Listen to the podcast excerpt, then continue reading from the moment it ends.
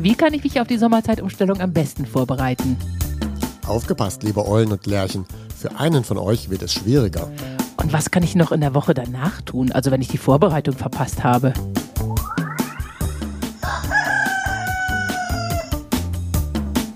Die Schlafversteher. Mehr Verständnis für guten Schlaf, leichtes Lernen und erfolgreiches Arbeiten. Von Michaela von Eichberger und Andreas Lange. Disclaimer. Dieser Podcast ersetzt bei gesundheitlichen Problemen keinen Besuch bei einem Arzt oder einer Ärztin. Hallo Michaela. Hallo Andreas. Wie hast du geschlafen in den letzten Tagen? Ich habe gut geschlafen. Auch wieder schön viel Tiefschlaf, zwei Stunden 30, aber an deinen Rekord komme ich nicht dran. Also, das musst du mal den Zuhörern erzählen, was du da fabrizierst. Jetzt sprichst du glatt meinen Rekord an. Ich hatte ja letzten Sonntag wirklich drei Stunden 50 Minuten Tiefschlaf. Das ist so ein, ich glaube, ich hatte es schon ein paar Mal, aber das war schon sehr lang und über Wochen hatte ich nicht so einen langen, ausgiebigen Schlaf. Man kann auch schon sagen, das ist schon fast zu viel. Äh, und jetzt die Frage, wie kam ich dazu? eigentlich schon in Vorbereitung auf die Zeitumstellung gehe ich aktuell etwas eher zu Bett. Das ist schon ein bisschen Spoiler auf, ähm, auf die Folge. Und dabei ist es mir dann passiert, dass ich dann aber nicht auch eher aufgestanden bin, sondern ich bin eher zu Bett und habe dann einfach den Schlaf mitgenommen und dadurch kam auch ins, insgesamt mehr Tiefschlaf zustande. Und so viel Tiefschlaf ist kein Indiz für irgendeine Krankheit, gegen die der Körper kämpfen muss. Genau, das ist tatsächlich auch ein Zeichen. Also wenn man insgesamt sehr lange schläft, aber nicht, wenn man mehr Tiefschlaf hatte unbedingt. Ah, okay. Ja, also wenn man insgesamt dann zu lange schläft gegenüber dem normalen Schlaf und man ist dann morgens trotzdem noch müde, dann kann das häufig ein Zeichen sein, wenn man über neun Stunden schläft, dass das ein Indiz dafür ist, dass man gerade etwas ausbrütet. Wenn man aber mal Tiefschlaf von drei bis vier Stunden hat, dann muss das nicht unbedingt darauf deuten. Das erkenne ich dann aber in der Kurve eher auch an dem vielleicht höheren Pulswert in der Nacht, weil wenn man etwas ausbrütet, steigt der dann auch ähm, eher an und ist auch etwas höher im Durchschnitt als sonst. Ah, okay. Weißt du, was mich total brennend jetzt gerade interessieren würde? Was ist denn die höchste Menge an Tiefschlaf, die jemals bei einem gesunden Menschen aufgezeichnet wurde? Weißt du das? Gibt es einen Tiefschlafrekord bei einer acht Stunden Nacht? Damit habe ich mich noch nie beschäftigt, was tatsächlich das würde, ist. Das würde mich auch interessieren, jetzt wirklich. Wir gehen in die Recherche. Ja, wir gehen in die Recherche. Ja. Wir haben aber auch noch ein paar vernünftige Fragen von Zuhörern. Oder wolltest du noch was sagen? Ähm, höchstens noch, wie kam ich auch dazu? Das eine war, ich bin etwas eher zu Bett und ich habe am Tag ähm, zuvor, bevor ich zu Bett gegangen bin, bin ich zweimal joggen gewesen. Ja, ich hatte das erste Mal morgens ganz normal gejoggt, zusammen mit der Pepper, also mit unserem Hund. Und dann habe ich mir in der Stadt neue Laufschuhe gekauft. Und dann war ich so gespannt auf die neuen Laufschuhe, dass ich dann gleich nachmittags nochmal gelaufen bin. Eigentlich ist das fitnesstechnisch gar nicht richtig, dass man zweimal am Tag die gleiche Sportart macht. Aber es hat am Ende dazu geführt, in der Kombination mit dem etwas früher zu Bett gehen, dass ich dann so viel geschlafen habe. Ja, Wahnsinn. Du wurdest mir schon unheimlich, aber bei neuen Schuhen kann ich das sogar verstehen. Ich glaube, da würde ich auch noch mal ein bisschen loslaufen. Na gut, dann kommen wir doch jetzt zu den Zuhörerfragen.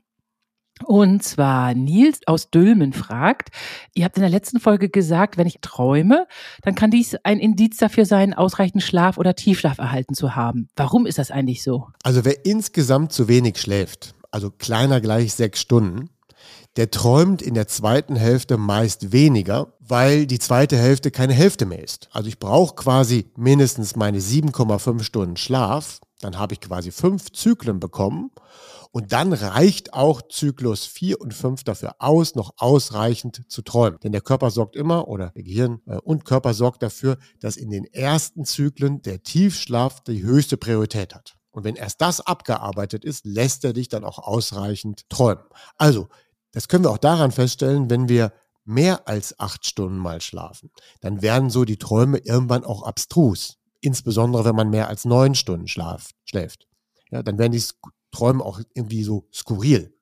Und sie werden sehr ausführlich, weil der Körper hat so seine Tiefschlafmengen insgesamt komplett abgearbeitet und dann lässt er einen auch dann tatsächlich dann besser träumen und länger träumen. Und deswegen ist das so ein Indiz, wenn man wirklich ausführlich morgens, aber morgens viel träumt, dann kann man davon sprechen, dann hatte ich wohl in der Nacht zuvor ausreichend und auch ausreichend Tiefschlaf gehabt.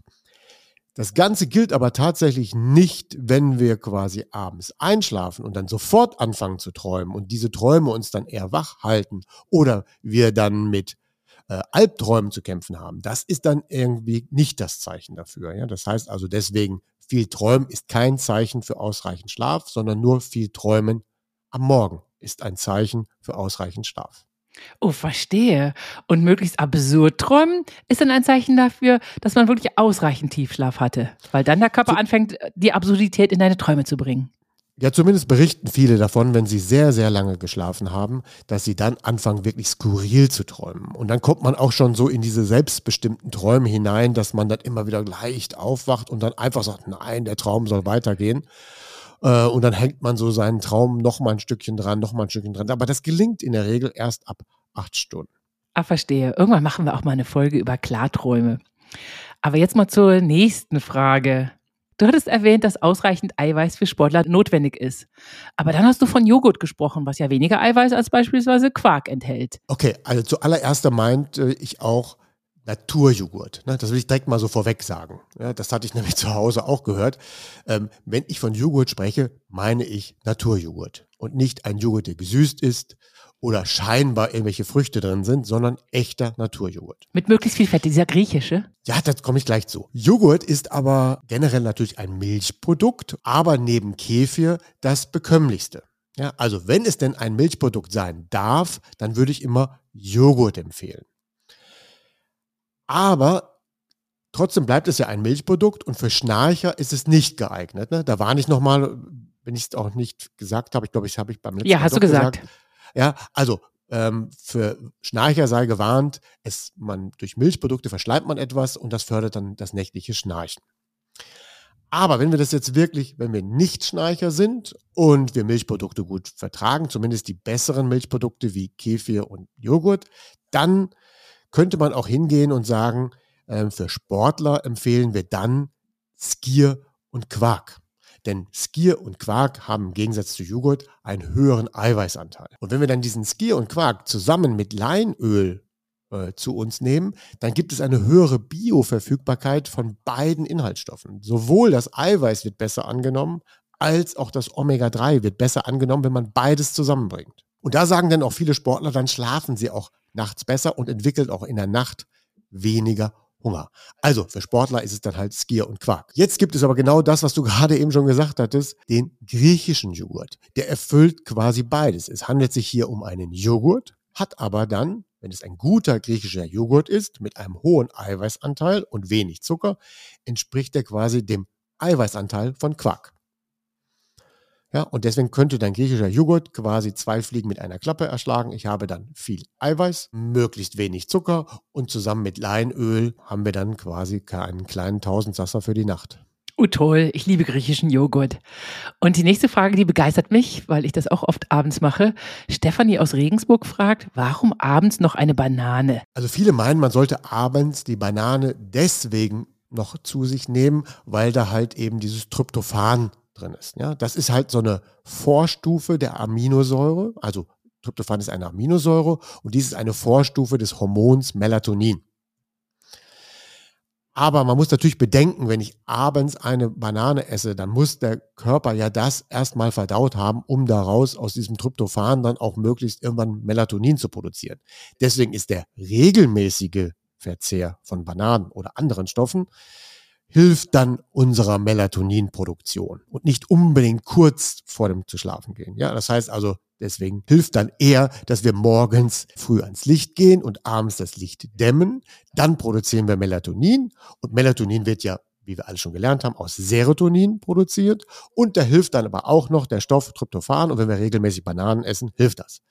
Wenn wir aber abends die Banane zu uns nehmen, dann hat das noch einen Effekt, dass wir dann eine frische Magnesiumausschüttung haben oder dem Körper frisch Magnesium zur Verfügung stellen. Und das entspannt dann in der etwas späteren Nacht auch die Muskeln und führt zu einer Beruhigung. Auch enthalten ist eben tatsächlich in der Banane auch Serotonin. Und das hat dann den Effekt, wir haben ja beim letzten Mal gelernt, wenn ich abends Serotonin abbaue, weil aus Serotonin ja Melatonin gewonnen wird, dann bekommen wir ja etwas schlechtere Laune. Ja, kommt ein bisschen Schwermut über uns. Genau, weil das Serotonin wird ja zugunsten von Melatonin abgebaut. Aber nehme ich dann eine Banane zu mir, bekomme ich auch ganz schnell wieder ähm, direktes Serotonin. Oh, wie praktisch, schön. Ja, und dann ist ähm, die Banane noch ein Tausendsasser durch das Kalium, was dann enthalten ist, auch noch gut fürs Herz in der Nacht. Ähm, aber eine Warnung, bitte nicht zu viele Bananen, weil wenn ich dann abends eine ganze Banane esse, ich empfehle dann eher eine halbe Banane und dann aus dem Kühlschrank, damit der Zuckeranteil möglichst gering ist. Ah, okay, verstehe. Schade. Michael möchte abends keine Banane mit mitteilen immer. Das ist echt blöd. Was machst du so mit halben Bananen?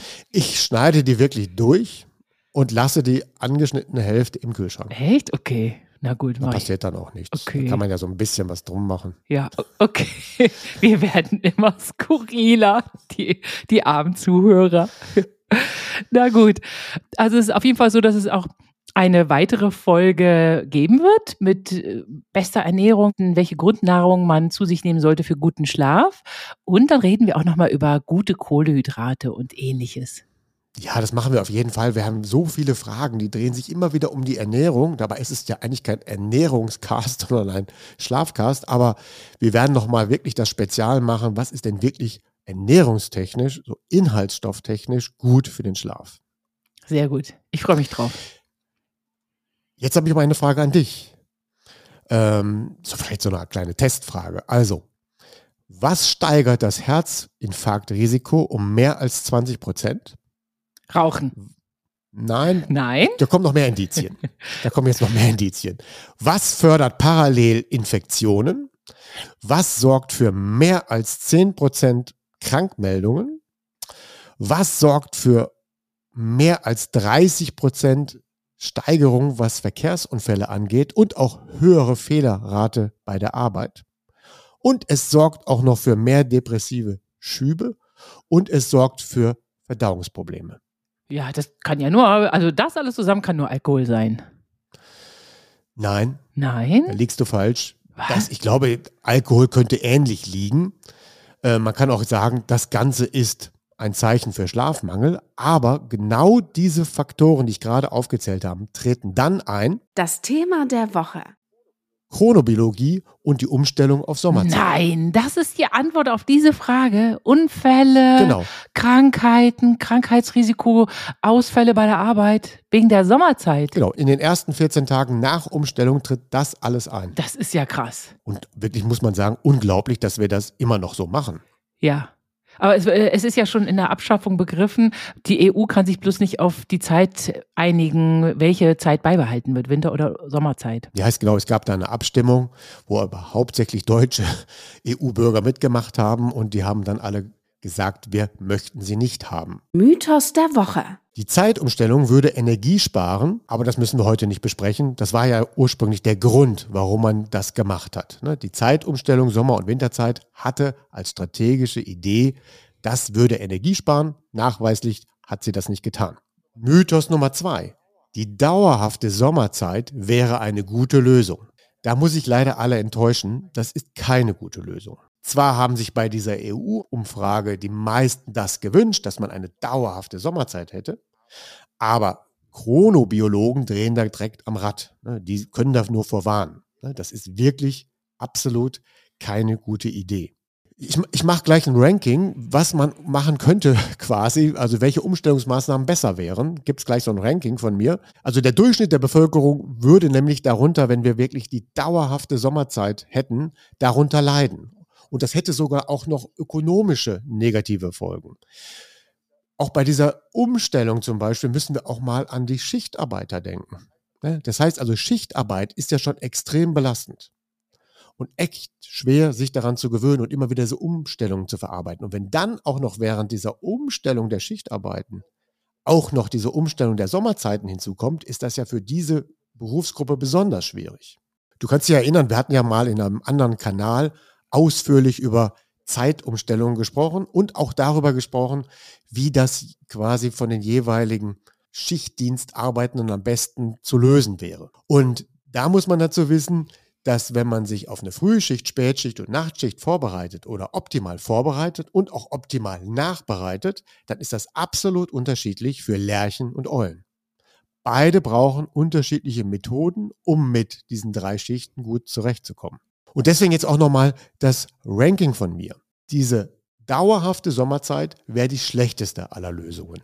Warum das so ist, das glaube ich, bekommt man irgendwie dann mit, wenn wir quasi die ganze Folge mal zu Ende durchgesprochen haben. Die zweitbeste Lösung wäre, wir belassen es so, wie es heute ist. Also wir machen tatsächlich, ähm, ein, wir haben also eine Sommerzeit und im Winter stellen wir wieder zurück zur Winterzeit, was ja eigentlich die total, also nicht die, die eigentliche normale Zeit ist. Ja? Die Winterzeit ist ja die Normalzeit. Verstehe. So. Und das wäre tatsächlich immer noch besser, obwohl wir darin eine Umstellung haben, ist das noch besser, als würden wir die Sommerzeit dauerhaft lassen. Wissenschaftlich bestätigt. Am besten wäre aber eine dauerhafte Normalzeit. Also, dass wenn wir die Winterzeit einfach immer so lassen würden, und die Winterzeit ist ja die Normalzeit, also könnten wir einfach die Zeit so lassen, wie sie ist, und wir würden nie eine Umstellung haben und wir lassen es einfach so, wie es ist. Das wäre tatsächlich das Beste. Wenn wir das gewusst hätten. Was wir uns dabei einfach bewusst machen müssen, ist Folgendes.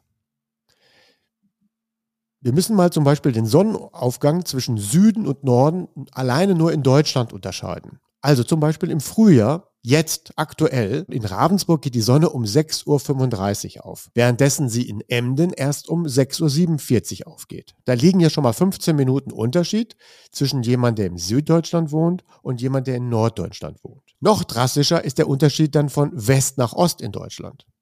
Ja, in Aachen geht die Sonne heute jetzt gerade aktuell, habe ich nachgeschaut, um 6.50 Uhr auf, währenddessen sie in Görlitz schon um 6.15 Uhr aufgegangen ist. Oh, das ist krass. Das ist ein großer Unterschied, ja. Ja, das sind 35 Minuten Unterschied. Das heißt eigentlich, deutsche Eulen haben es dann in Aachen besser. Und deutsche Lerchen leben dann vielleicht in Görlitz besser weil sie dort quasi von der Sonne etwas eher geweckt werden. Und jetzt verstehe ich, warum Sachsen sich das Land der Frühaufsteher nennt. Ja, und wenn man dann noch so einen Fakt dazu nimmt, wir haben ja mal darüber gesprochen, dass man gerne in Spanien abends später isst und auch vielleicht morgens etwas länger schläft.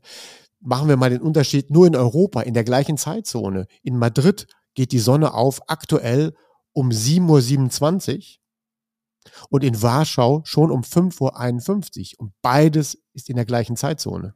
Ja, das ist ja mehr als anderthalb Stunden Unterschied. Und, und das ist im Prinzip eigentlich wichtig. Wir müssen quasi beobachten, wann geht die Sonne auf und wie beeinflusst das unseren Alltag.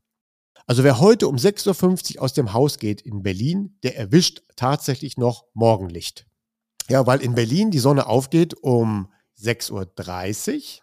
Das heißt, wer dann um 6.50 Uhr zur Arbeit geht, der erwischt dann noch morgens Licht und das schaltet dann auch unsere Tagesuhr an und dann kommen wir auch besser in den Tag und werden auch abends rechtzeitig wieder müde. Wer um 6.50 Uhr in Aachen dann quasi aus dem Haus geht, der erwischt kaum Licht. Ja, weil ja in Aachen, haben wir ja gerade gesehen, die Sonne erst um 6.50 Uhr aufgeht.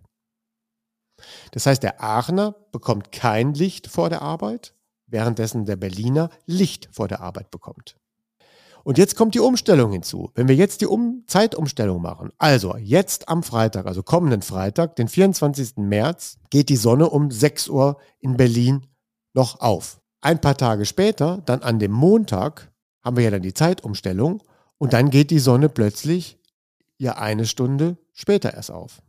Das heißt also, an dem Montag geht sie dann nachweislich erst um 6.53 Uhr auf. Das bedeutet, dann gehe ich wieder dunkel zur Arbeit.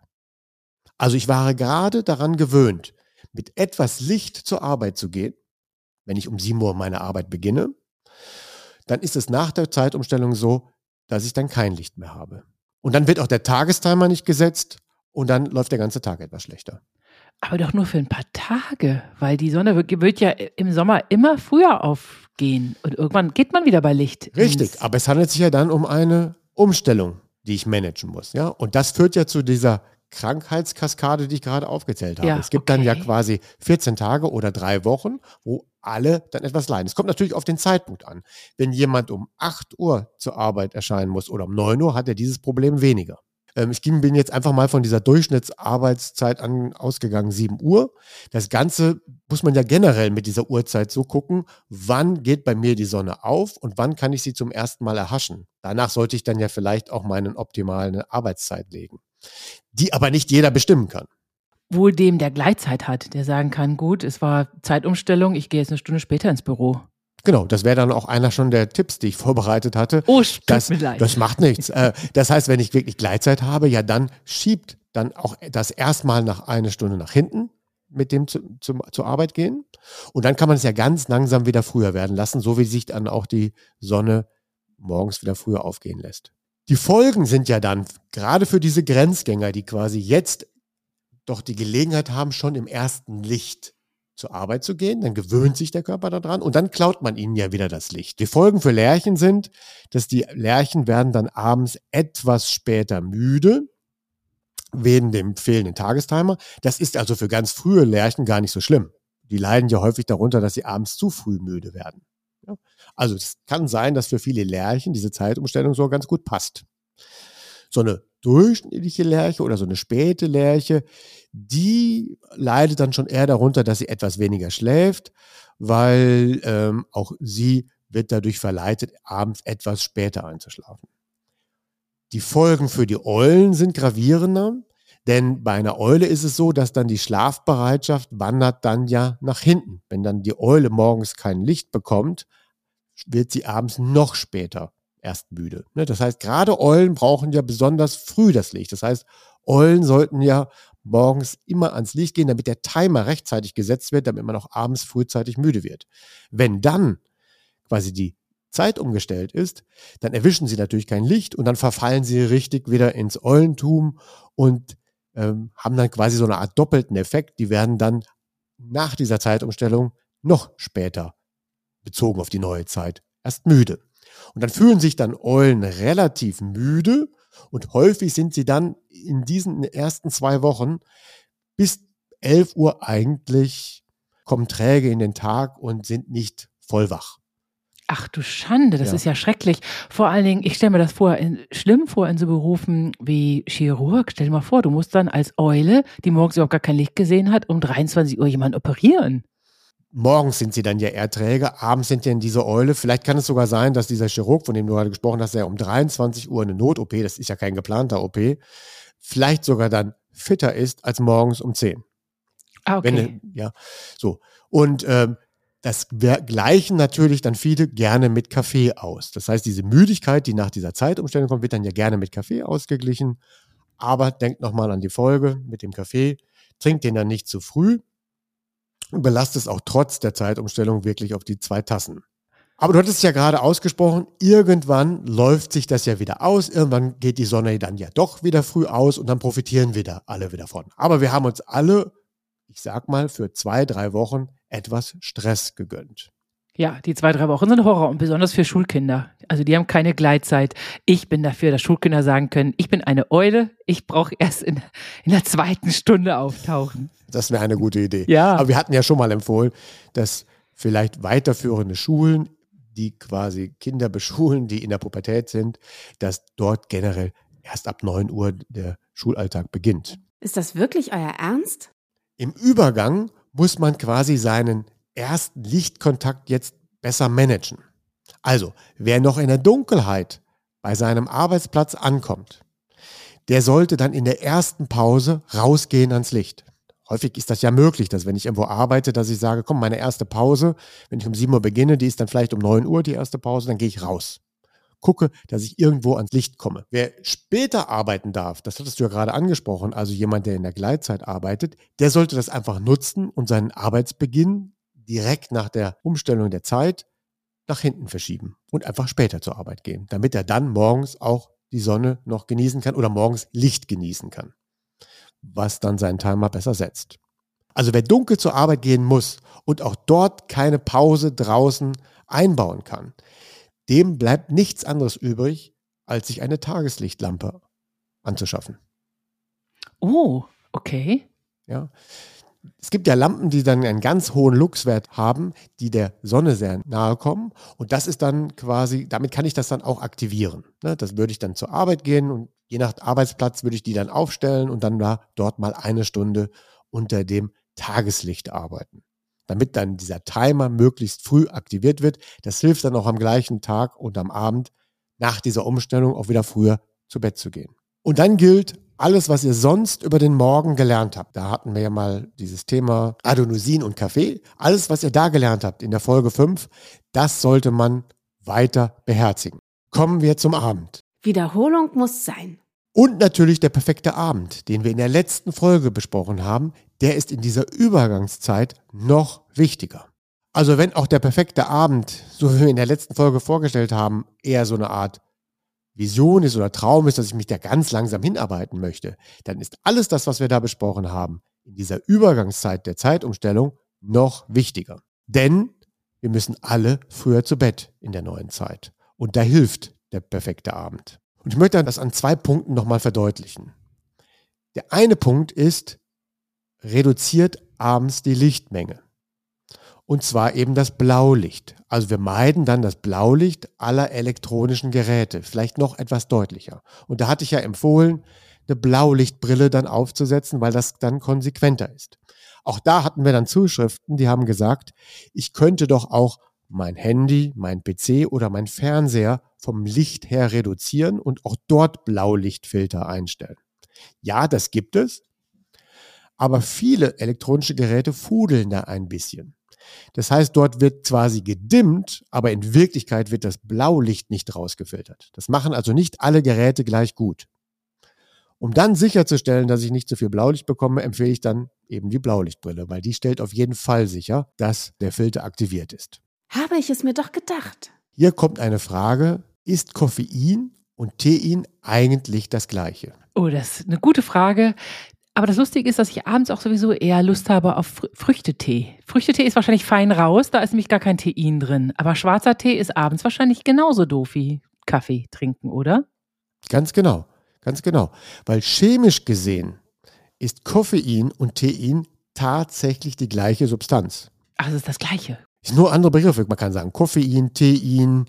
Ähm, es gibt auch noch weitere Bezeichnungen, so Fremdwörter, die das bezeichnen. Aber Koffein und Tein ist tatsächlich das Gleiche. Und wenn ich ähm, zum Beispiel schwarzen Tee trinke, grünen Tee trinke, Mate-Tee trinke oder Guarana-Tee trinke, da ist überall Tein enthalten. Aber das ist von der Wirkung her was wir ja erklärt hatten am Faktor Adenosin, genau das Gleiche. Das hemmt die gleichen Andockstellen wie Koffein und bewirkt auch das Gleiche im Körper. Also abends auch kein Tee, keinen schwarzen Tee. Also es gibt fast 50 verschiedene Pflanzenarten oder über 50 Pflanzenarten, die Koffein oder Tein enthalten. Der einzige Unterschied ist quasi, wenn man jetzt geröstete Bohnen hat, dann ist da ein bis zwei Prozent Koffein enthalten. Wenn man getrocknete Blätter hat, dann ist da sogar drei bis 3,5 Prozent ähm, Tein enthalten.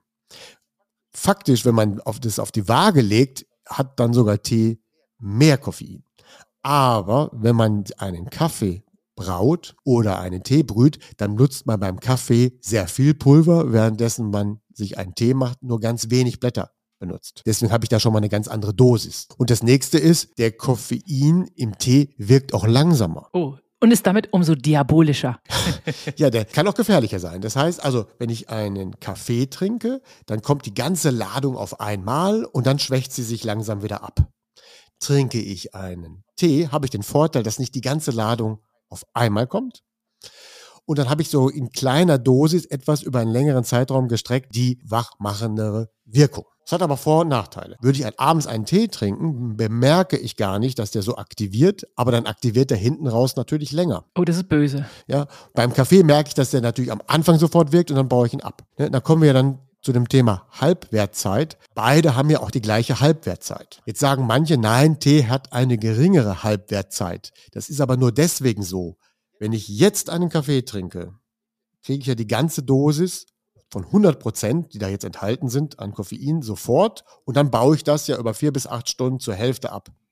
Trinke ich jetzt einen Tee, kommt ja nur, sagen wir mal, 25 Prozent an, jetzt, und dann baue ich die ja jetzt nur ab in den nächsten vier bis acht Stunden. Aber der Tee wirkt ja nach. Zwei Stunden später wirkt der ja noch immer und das wirkt, baue ich ja dann hinten dran später ab. Mhm. Deswegen ist absolut zu dem Zeitpunkt des Trinkens hätte dann tatsächlich Kaffee eine längere Halbwertzeit, aber das Koffein im Tee wirkt halt später. Und deswegen sage ich mal, kommt es auf, am Ende auf das Gleiche raus.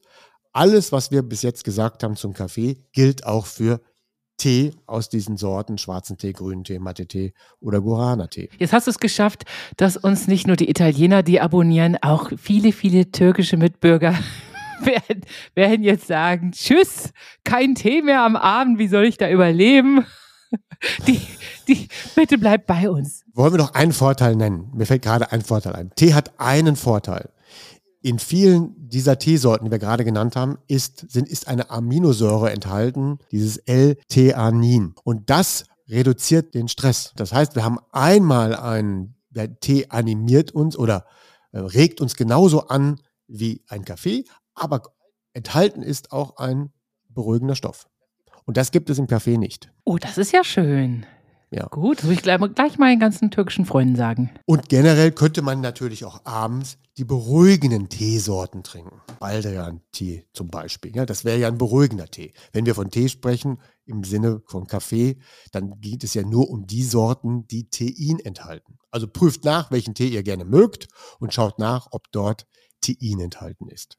Mhm. Und wenn es so ist, dann gelten alle Regeln, die wir in der Folge Kaffee und Adenosin besprochen haben. Das beschäftigt alle. Ja, und was kann ich jetzt proaktiv als Vorbereitung zur Umstellung machen? Da bin ich aber gespannt. Also, da gibt es eine offizielle, ich nenne es mal jetzt offizielle, die meist empfohlene Technik, die nennt sich halt 10 Minuten Shift-Technik. Und die funktioniert eigentlich so, dass man als allerersten Step mal die Best for Work Sleep Time berechnen muss, die man hat. Ja, was bedeutet das? Ich müsste wissen, welchen Chronotyp ich angehöre. Okay, haben wir ja schon mal drüber gesprochen, ganz grob. Was bin ich jetzt, Lerche, Eule oder ein normaler Typ? Dann muss man natürlich wissen, wann muss ich eigentlich arbeiten und wann muss ich mich um die Familie kümmern. Das kommt ja dann noch mit rein. Dann ordne ich noch meine Sportbedürfnisse und Pflichten dazu. So, und daraus entwickelt sich dann eine Notwendigkeit, wann ich am besten ja eigentlich schlafen muss in der Woche und am Wochenende. Daraus ergibt sich dann quasi die Best for Work Sleep Time. Bei mir ist das zum Beispiel sowas wie 23 bis 7 Uhr. Ja, das ist quasi meine optimale Zeit, mit der ich alles gut schaffe, was Familie, Arbeit und Beruf angeht und gleichzeitig aber auch zu meinem Chronotyp und meinen Sportbedürfnissen passt. Jetzt können wir das natürlich nicht für jeden Einzelnen ausrechnen. Wir können auch nicht tausend Beispiele machen. Deswegen belassen wir es jetzt mal bei diesem Beispiel, 23 bis 7 Uhr. Das wird für jeden unterschiedlich sein. Und wenn ihr das wirklich nochmal genauer erfahren wollt oder mit uns erfahren wollt, dann bieten wir ja an, dazu mal eine Folge zu machen, wo ihr euch zu bewerben könnt. Und dann erarbeiten wir quasi diesen Chronotyp je Teilnehmer und erarbeiten dann auch den optimalen Wochenplan. Jetzt zu meinem Beispiel ist, was die 10-Minuten-Technik angeht, das funktioniert dann so. Also am Sonntag, eine Woche vor der Zeitumstellung, bedeutet das, dass ich dann um 22.50 Uhr zu Bett gehen muss. Also nicht 23 Uhr, sondern um 22.50 Uhr eine Woche vor der Zeitumstellung. Und dann muss ich dann morgens um 6.50 Uhr aufstehen. Aber auch wirklich aufstehen und nicht länger schlafen. Und einen Wecker stellen oder hoffst du darauf, dass es dann auch ohne Wecker funktioniert? Ich hoffe, dass das dann auch ohne Wecker funktioniert. Ähm, wenn das jemand nicht kann, muss er sich in dieser Übergangszeit mal einen Wecker stellen, obwohl ich das Weckerstellen ja überhaupt nicht empfehlen möchte. Genau. Weil da gibt es bessere Techniken und grundsätzlich sollten wir ja von alleine aufwachen. Am zweiten Tag, ist dann der Montag vor der Zeitumstellung, gehe ich dann um 22.40 Uhr zu Bett und würde dann um 6.40 Uhr aufstehen. Und dann geht es immer so weiter. Am Dienstag vor der Zeitumstellung 22.30 Uhr zu Bett und um 6.30 Uhr aufstehen. Am Mittwoch 22.20 Uhr, 6.20 Uhr aufstehen. Am Donnerstag 22.10 Uhr, 6.10 Uhr aufstehen und am Freitag vor der Zeitumstellung 22 Uhr zu Bett und um schon um 6 Uhr aufstehen. Und jetzt kommt die Nacht der Zeitumstellung. Also nächste Woche von Samstag auf Sonntag. Und dann geht ihr wieder um 22 Uhr zu Bett, genau wie ihr es an diesem Freitag gemacht habt und dann schlaft ihr bis 7 Uhr. Ja, das ist ja toll. Das ist ein ganz reibungsloser Übergang. Ich bin mal genau. gespannt, genau. ob das Leute wirklich so machen. Genau, dann, dann würde man bis 7 Uhr schlafen und dann hat man quasi wieder die alte Zeit. Weil, also an einem Samstag gehen wir dann ja an, in der Nacht der Zeitumstellung 22 Uhr zu Bett und wachen dann morgens um 7 Uhr auf. In dieser Nacht wurde uns dann ja eine Stunde gestohlen. Dann sieht es so aus, als hätten wir neun Stunden geschlafen, aber dann haben wir ja weiterhin nur unsere acht Stunden geschlafen. Von 22 bis 7 Uhr. Und am nächsten Abend, also am Sonntagabend nach der Zeitumstellung, gehen wir dann um 23 Uhr zu Bett und schlafen dann wieder bis 7 Uhr. Das ist super. Ich bin mal gespannt, wie viele Leute das machen werden. Vielleicht schreibt ihr uns mal, liebe Zuhörer. Und du machst das wirklich so. Du hast das schon immer so gemacht seit. Nein, nein, ich wende noch eine andere Technik an. Ah, okay. Und äh, die kommt dann gleich in den Tipps. Vielleicht dann noch einen Satz zur Erläuterung. Wir haben ja quasi in der letzten Nacht sind wir ja um 22 Uhr zu Bett gegangen in der alten Zeit. Und an einem Sonntag gehen wir dann ja zu Bett um 23 Uhr was die neue Zeit angeht, aber das ist beides mal die gleiche Zeit. Und dadurch haben wir uns in 10 Minuten Schritten quasi so langsam angegruft, dass das wirklich ein nahtloser Übergang ist. Mit einem großen Haken, dass ich dann zum Beispiel am Donnerstag und Freitag schon um 6.10 Uhr und am Freitag um 6 Uhr aufstehe, obwohl mein Arbeitstag vielleicht erst später beginnt. Ja, dann stehe ich wirklich morgens sehr früh auf und dann könnte man sagen, dann hänge ich da so doof rum. Ja, und das nervt viele bei dieser Technik. Unser Tipp der Woche. Der erste Tipp von mir ist, ja eben diese Regelmäßigkeit generell zu schaffen. Das heißt, dass man jeder so seine Best for Work Sleep Time auch mal ausrechnet oder ermittelt, was ist wirklich meine optimale Zeit. Also bei mir ist es eben dieses 23 bis 7. Bevor wir überhaupt so eine 10-Minuten-Shift-Taktik anwenden, wäre es ja auch ganz gut, dass man überhaupt in einen Rhythmus kommt. Also beginnt 14 Tage vorher, wenn es nicht jetzt schon zu spät ist, quasi mit einem optimalen Rhythmus, der eurem Best for Work Sleep Time dann auch zugehörig ist. Ja, also bei mir 23 bis 7. Das mache ich jetzt eine Woche lang schon vorher. Und dann fange ich mit dieser Shift-Technik an. Aber ich habe da eine andere Technik. Und das wäre dann mein zweiter Tipp. Und das ist eben quasi die 30-Minuten-Technik. Dieses viel einfacher und für manche besser. Ich habe mal irgendwann diese Technik entwickelt, auch mal mehr selbst ausprobiert und mit vielen weiteren Probanden ausprobiert. Und alle haben ja berichtet, dass sie damit vielleicht sogar besser zurechtkommen. Das funktioniert so, dass wir an dem Sonntag, sieben Tage vor der Umstellung, gehen wir 30 Minuten früher zu Bett. Ja, das bedeutet also an dem Sonntag, wo ihr vielleicht die Folge auch hört, jemand, der sonst um 23 Uhr zu Bett geht, geht dann um 22.30 Uhr, also 30 Minuten früher zu Bett. Auch wenn er da vielleicht noch gar nicht so müde ist. Auch wenn er dann vielleicht noch nicht so müde ist. Und dann schläft er dann, oder ich schlafe dann bis 6.30 Uhr. Und das macht man dann eine Woche lang bis zur Umstellung. Also man geht dann in der Woche vor der Zeitumstellung immer eine halbe Stunde eher zu Bett und steht aber auch eine halbe Stunde eher auf. Dann hat man dieses Problem nicht mit dem Donnerstag und Freitag, wo man dann vielleicht schon um 6 Uhr aufstehen muss, was einem dann wirklich dann ganz ungemütlich ist und dann weiß man nicht, was man da machen soll. Deswegen hat man dann einen leichteren Shift. Ich mache eine ganze Woche was Gleichmäßiges. Ich gehe immer 22.30 Uhr zu Bett und stehe um 6.30 Uhr auf. Dann kommt der Tag der Zeitumstellung und an diesem Tag, also was die neue Zeit angeht, gehe ich dann um 23 Uhr zu Bett. Was ja nach der alten Zeit eigentlich 22 Uhr wäre. Da ich ja vorher schon immer 22.30 Uhr zu Bett gegangen bin, bedeutet das, dass man jetzt in der nächsten Woche die nächsten 30 Minuten verarbeitet. Und das ist dann halb so wild. Das ist das, was man quasi die Woche davor auch schon durchgemacht hat. Genau, in der ersten Woche manage ich quasi die erste halbe Stunde.